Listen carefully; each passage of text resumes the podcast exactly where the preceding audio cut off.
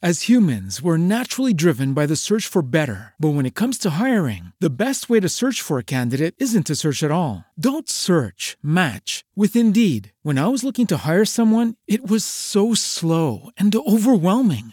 I wish I had used Indeed. If you need to hire, you need Indeed. Indeed is your matching and hiring platform with over 350 million global monthly visitors, according to Indeed data, and a matching engine that helps you find quality candidates fast. Ditch the busy work. Use Indeed for scheduling, screening, and messaging so you can connect with candidates faster. And Indeed doesn't just help you hire faster. 93% of employers agree Indeed delivers the highest quality matches compared to other job sites, according to a recent Indeed survey. And listeners of this show will get a $75 sponsored job credit to get your jobs more visibility at Indeed.com slash podcast. That's Indeed.com slash podcast. Terms and conditions apply. Podcast El Tiempo. Economicast, una mirada a los hechos que serán noticia en materia económica. Uno de los temas que ha marcado la agenda económica en el país en los últimos días ha sido el alza de los servicios de energía eléctrica que contribuyó también a un aumento en la cifra de inflación. Ante este panorama, el, propio presidente Gustavo Petro llamó al sector eléctrico para analizar las salidas a esta situación y desde el gobierno, gremios y empresas, entre otros, están buscando cómo reducir las altas tarifas. Soy Javier Acosta y en este episodio de Económicas me encuentro acompañado por Daniela Morales, periodista de portafolio especializada en minas y energía, y con Jorge Sierra, CEO de Enersin, a quien les doy la bienvenida. ¿Cómo están? Hola Javier, hola Jorge, buenos, buenos días, buenas tardes, ¿cómo están? Muy bien, Daniela, muchas gracias. Jorge, muchas gracias por acompañarnos hoy. Javier, también muchas gracias a ti por tu presentación. Efectivamente, estamos con Jorge Sierra, CEO de Nursing, que es una consultora especializada en el mercado energético. Y Jorge, su CEO, es, por supuesto, un gran conocedor de todos estos temas. Como Javier lo decía en la presentación, eh, hay una coyuntura de precios altos en la energía que no se veía hace mucho tiempo y el objetivo de este episodio es explicar qué es lo que está pasando particularmente en el mercado y haremos algún hincapié en lo que está sucediendo en la costa caribe. Entonces, creo que para iniciar este episodio del Economicast, Jorge, me gustaría preguntarte y que nos explicaras un poco cómo se compone la factura de la energía, cuáles son esos principales componentes que, que son los que al final determinan el costo de la energía. Bueno, la electricidad es un bien como cualquier otro que se, que se produce, se transporta y, se consume finalmente en, en, hogares e industrias. Y en esta cadena participan muchos actores que, que requieren de recursos energéticos primarios, llámese el agua, el viento, el sol, el gas natural. Y estos energéticos primarios tienen que transformarse y llevarse a través de las líneas que, que, que tienen eh, a través de todo el país, que recorren desde los embalses que están en Antioquia, en, en, en Boyacá, llegan hasta, hasta las casas de Barranquilla, de Cartagena, y por ahí se incurren en muchos costos en temas de transmisión, distribución y la misma producción de la energía, además de otros costos operativos. ¿Cómo se compone esa tarifa? Básicamente se describe toda la cadena desde la generación de la energía, la transmisión, la distribución, luego hay un comercializador que es el que lee la, la tarifa, hace el recaudo y, y la facturación de la, de la energía. Y también hay otras, otras componentes operativas, como es el caso de las pérdidas y de las restricciones eléctricas que se producen por, por la congestión que hay en la red. Todo esto al final se, se, se denomina el costo unitario, que es el valor que nosotros vemos en la factura como en pesos por kilovatio y que hoy en día es, es, está en el centro de la polémica cómo hacer para reducir ese, ese costo unitario de la energía. Claro, nos decías y voy a retomar un poco, son seis eh, grandes componentes que tiene la factura de transmisión que tú nos nombrabas, de la factura de energía que tú nos nombrabas, generación, transmisión, distribución y comercialización, a los que se suman eh, dos factores técnicos que son restricciones y pérdidas. Eso da ese costo unitario final, sin embargo, eh, pasó algo durante la pandemia y es algo de lo que estamos hablando recientemente y es la opción tarifaria, es decir, pese a que tenemos todos estos componentes de la factura final, no necesariamente esto determina el costo que estamos viendo, ¿correcto? Cuéntanos exactamente, explícanos por cuál es la diferencia entre ese costo unitario calculado en su totalidad versus la opción tarifaria, que es lo que finalmente están pagando en este momento los consumidores. Bueno, la opción tarifaria eh, fue un mecanismo que aplazó o hizo, eh, difirió los pagos que, que, se iban a producir durante la pandemia. Eh, durante la pandemia, el gobierno anterior prometió que la tarifa no iba a subir y, y acumuló unos pagos a través de la opción tarifaria. era entendible, en todo el mundo se, se evitó que, que, que, se subieran las tarifas por, por, por muchas razones macroeconómicas, pero además venía un rebote. Un rebote quiere decir que la, la inflación o, o, variables macroeconómicas iban a bajar y luego a subir, y ese rebote podría causar eh, unas alzas, unas alzas extremas en la tarifa, y lo que se quería evitar es que la tarifa pasara de, de pagarse 100 pesos a pagarse 150 mil pesos de un día para otro. Entonces, la opción tarifaria suavizó esos incrementos de tarifa, pero fueron acumulándose en un fondo que más o menos lleva alrededor de 3 billones de pesos acumulados y que además eh, ya a partir de ahora, precisamente del mes anterior y este mes, ya comenzaría a aplicarse ese incremento de la opción tarifaria acumulada, por lo cual se, se, se iba a, a, subir la tarifa a un valor mucho más alto en, en este mes de septiembre y de octubre.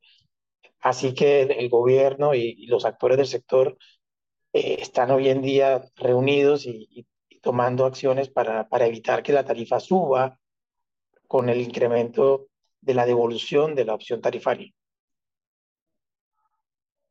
Claro, y creo que en eso vamos a entrar en un tercer punto, en un tercer momento, cuando hablemos acerca de, de, de, qué está planteando el gobierno para solucionar lo que está pasando, la coyuntura de altos precios que hemos vivido en estos últimos meses. Y precisamente hacia allá va encaminada mi segunda pregunta, y es qué está pasando. De repente empezamos a ver eh, inflaciones altísimas en energía particularmente. Entonces, ¿qué fue lo que pasó que llevó a que de un momento a otro eh, la, los, este servicio eh, particularmente tuviera un incremento tan alto? Bueno, hay, una, hay un factor muy importante que viene acumulado desde pandemia y, y es la indexación de, de estos servicios de la cadena de energía eléctrica. La mayoría de ellos están indexados con el índice de precios al productor y como les comentaba antes, al tener un rebote macroeconómico, no solamente la energía eléctrica, mucho, mucho, mucha materia prima también tuvo este mismo rebote. Los índices de precios para el productor están, están mucho más altos que inclusive los índices de precios al consumidor. Entonces, una, una, una variable que, que refleja prácticamente este, este incremento, además de la opción tarifaria, es el índice de precios al productor. Y, y toda la cadena que mencionamos al comienzo, la generación, la transmisión, la distribución, prácticamente toda se ve impactada por esta indexación. Esto ha hecho que las tarifas se incrementen por encima de, los, de, los precios al consumidor entre un 16 o 17% más, lo cual eh, también levantó alarmas en el gobierno y, y ha causado estas acciones que, que hoy en día se están apenas analizando para, para tomar.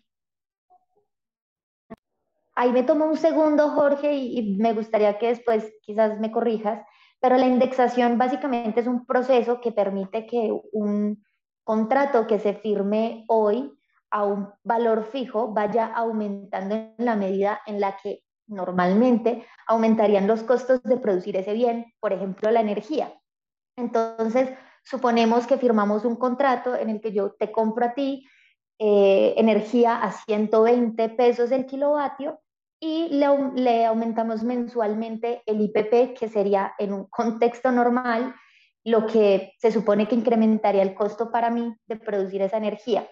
Y lo que pasó es que por todo este contexto mundial eh, de crisis eh, en la logística internacional, el conflicto Ucrania-Rusia, entre otros motivos, y quizás el rezago de la pandemia, el índice de precios al productor se subió de una forma que no habíamos visto tranquilamente esta, este siglo.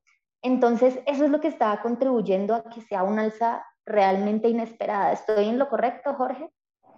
Sí, estás en lo correcto. Y mencionaste el tema de los contratos de energía, que aquí en Colombia están bajo un régimen muy especial, que es un régimen de mercado, o sea que las partes lo negocian bilateralmente.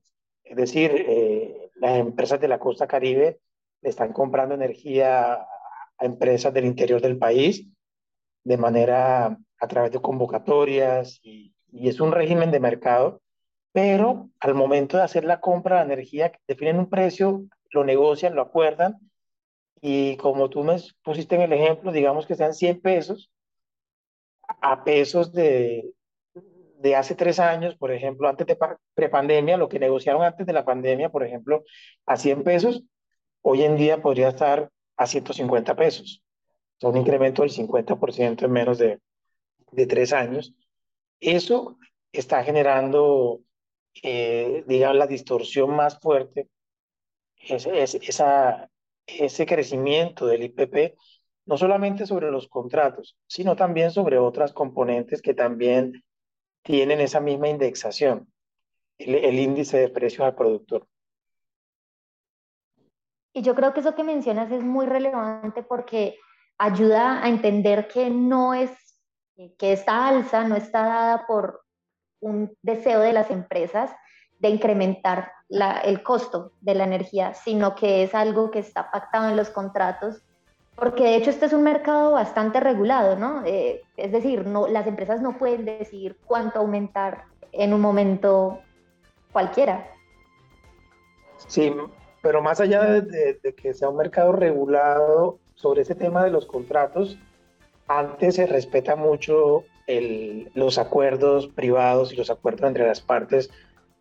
es, es, una, no es una regulación centralizada, sino que hay bastante seguridad jurídica entre las partes, de tal forma que, que lo que Aire, Afinia, las empresas de la costa caribe acordaron y negociaron hace, hace un par de años, se les está respetando, pese a, pese a que, a que algunas, de, algunas, algunas operaciones estén subiendo dramáticamente por, por cuenta del IPP, las condiciones entre privados se, han mantenido y, y, están cumpliendo, cosa que que cuando, cuando anteriormente estaba Electricaribe, pues se, se presentaron muchas irregularidades en, la, en los compromisos, en los acuerdos, mientras que pensamos que es mucho más sano para el sector tener un mercado robusto y que, y que las partes sean, sean responsables con sus compromisos.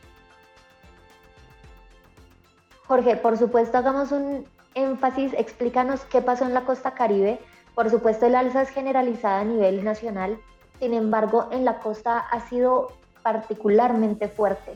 ¿Qué pasó allá? ¿Por qué allá en especial subió tanto el precio de la energía?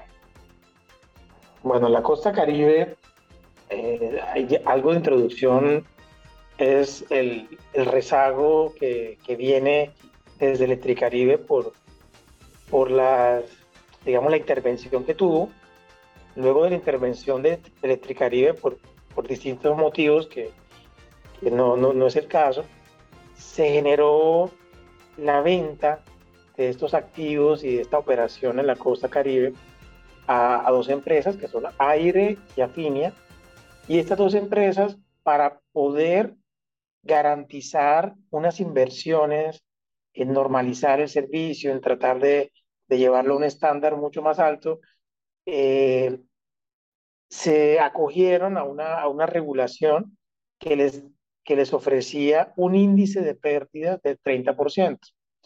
Eso quiere decir que esas empresas ya tenían garantizado que no iban a tener el índice de pérdidas del 30%, les aseguraba que no iban a tener un, un déficit en su, en, su, en su recaudo del 30%, sino que ya lo iban a tener recompensado eh, de antemano y así iban a poder invertir de una manera más, más segura y más, y más confiable eh, en, estas, en, este, en esta zona tan, tan complicada, porque es una zona que también hay que decirlo, es complicada a nivel social, a nivel climático e inclusive a nivel energético, porque no se han desarrollado todavía todos los proyectos energéticos que podrían estar en la costa caribe, sino que han estado rezagados los potenciales de viento, de sol, de, gas natural, y, y, por tanto se ha visto muy afectada en, en términos energéticos. Claro, y, y, yo creo que aquí quizás sirve un ejemplo que yo eh, explicaba, y es que el gobierno trató de vender un negocio, que era lo que atendía Electricaribe, y era un negocio en el que 30% de la mercancía se perdía, más o menos, que es la energía. Entonces el gobierno lo que tuvo que llegar a hacer es decirle, hay una forma en la que usted ese 30% de mercancía que pierde puede recuperar en valor y es empezando a transferirlo en la factura a modo de garantía y las empresas a su vez se comprometieron en reducir ese índice de pérdidas. Entonces yo creo que esa fue una medida del gobierno intentando atraer la inversión y que fuera realmente interesante para las empresas que finalmente entraron. Y eso explica por qué esas pérdidas, que son robo de energía, eh, están incorporadas de esa forma en la tarifa.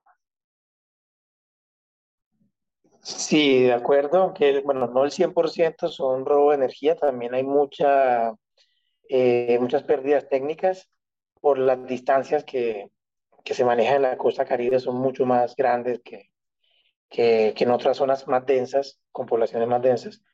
Pero eh, es cierto, es un negocio en el que, en el que ya se, está tratando de garantizar esa, ese recaudo, ese 30% que, que no lo van a perder a priori, sino que inclusive van a tratar de recuperarlo. Y aquí es muy importante, quisiera aprovechar este, tema de las pérdidas de, o, del robo, del fraude de energía para decir que es supremamente importante que las acciones no se, no se centralicen solamente en, los, en las empresas del sector, sino también los, en los usuarios. Y es eh, y del acompañamiento policial de los gobernadores y los alcaldes que, que están haciendo también algo de fuerza para que, para que se bajen las tarifas, es que acompañen el proceso a nivel cultural y a nivel, y a nivel de, de recaudo para que los usuarios puedan eh, pagar y normalizar el servicio de tal forma que se reduzcan las pérdidas por fraude también en la costa caribe. Claro, y con esto me gustaría pasar, Jorge, al, a un punto que es muy relevante y es lo que está haciendo el gobierno, las acciones que se han, se han promovido por un lado desde el gobierno y por otro desde las empresas para contribuir a que ese peso en las facturas baje, porque por supuesto está jalonando la inflación, es decir, el costo de vida es cada vez más alto. Cuéntanos un poco cuáles son las acciones que se han promovido por parte del sector público y privado.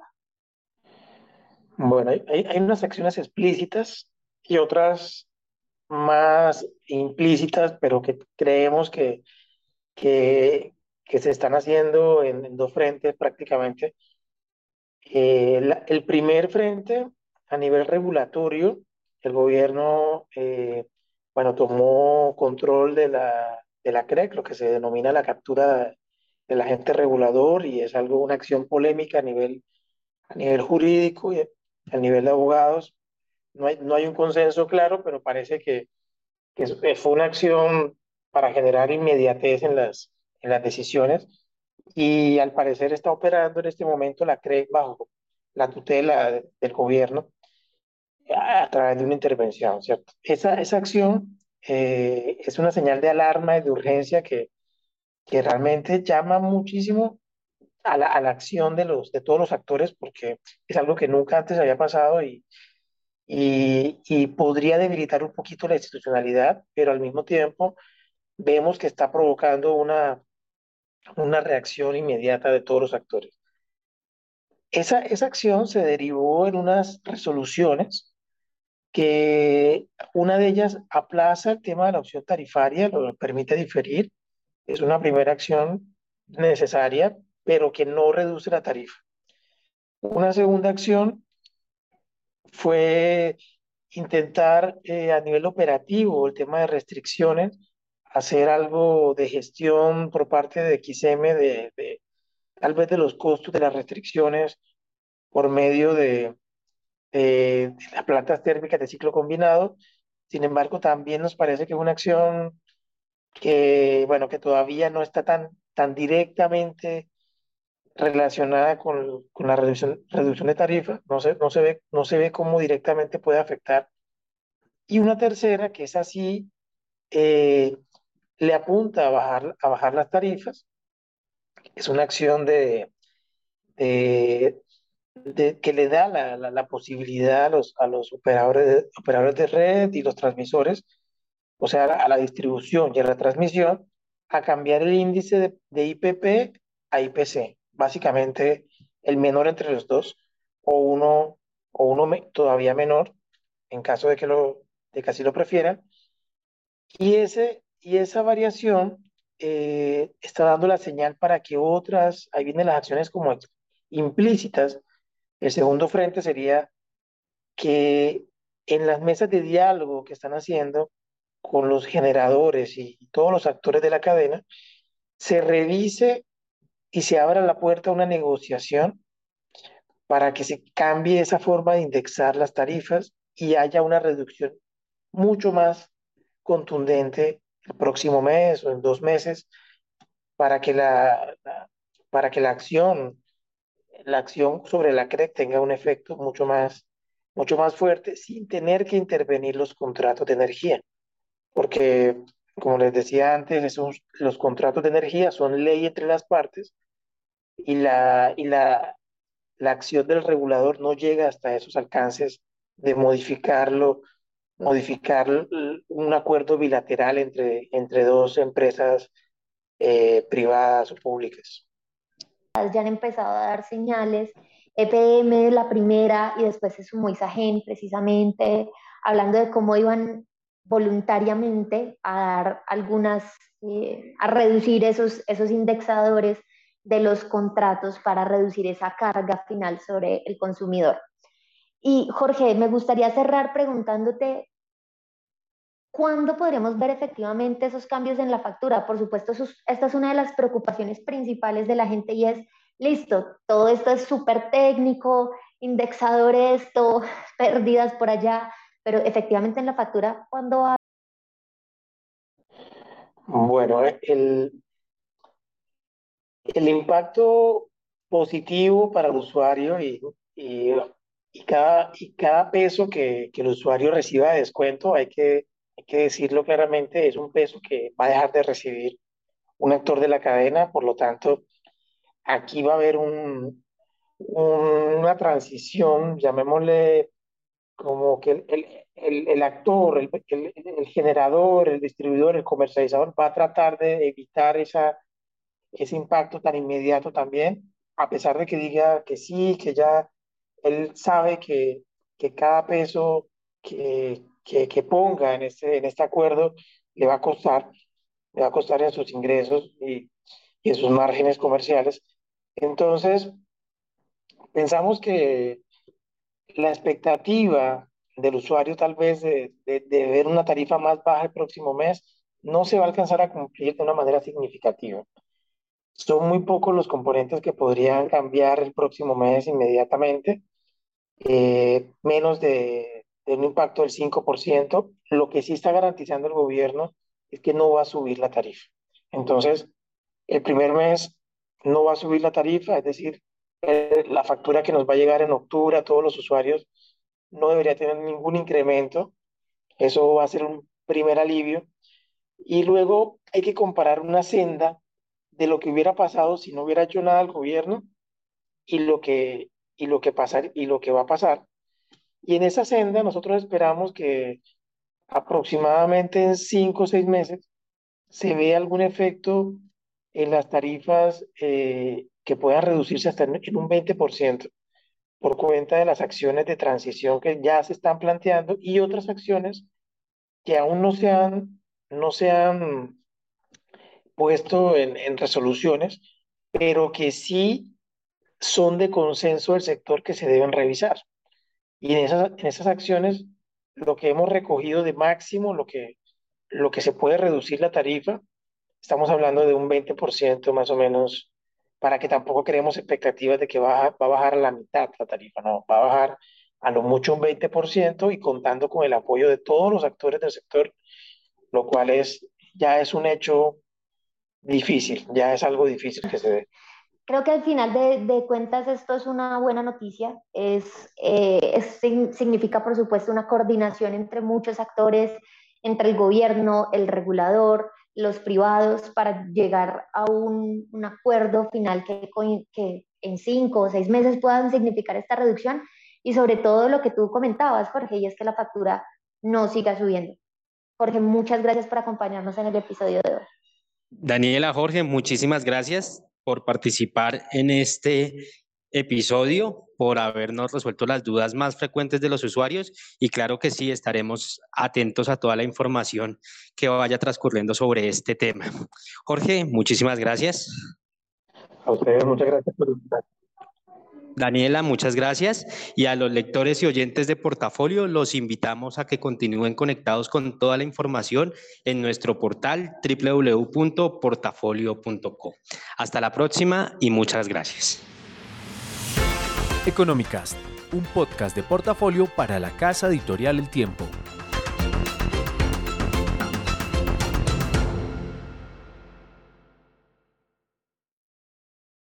As humans, we're naturally driven by the search for better. But when it comes to hiring, the best way to search for a candidate isn't to search at all. Don't search, match with Indeed. When I was looking to hire someone, it was so slow and overwhelming.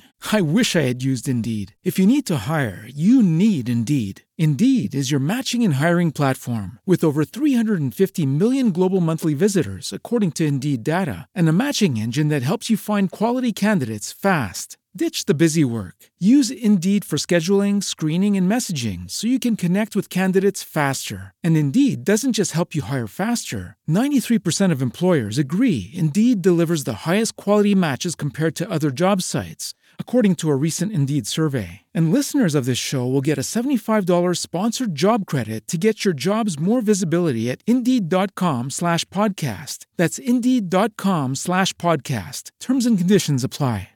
Lucky Land Casino asking people what's the weirdest place you've gotten lucky? Lucky? In line at the deli, I guess? Aha, in my dentist's office. More than once, actually. Do I have to say? Yes, you do. In the car before my kids' PTA meeting. Really? Yes. Excuse me, what's the weirdest place you've gotten lucky? I never win and tell. Well, there you have it. You can get lucky anywhere playing at LuckyLandSlots.com. Play for free right now. Are you feeling lucky? No purchase necessary. Void where prohibited by law. 18 plus. Terms and conditions apply. See website for details.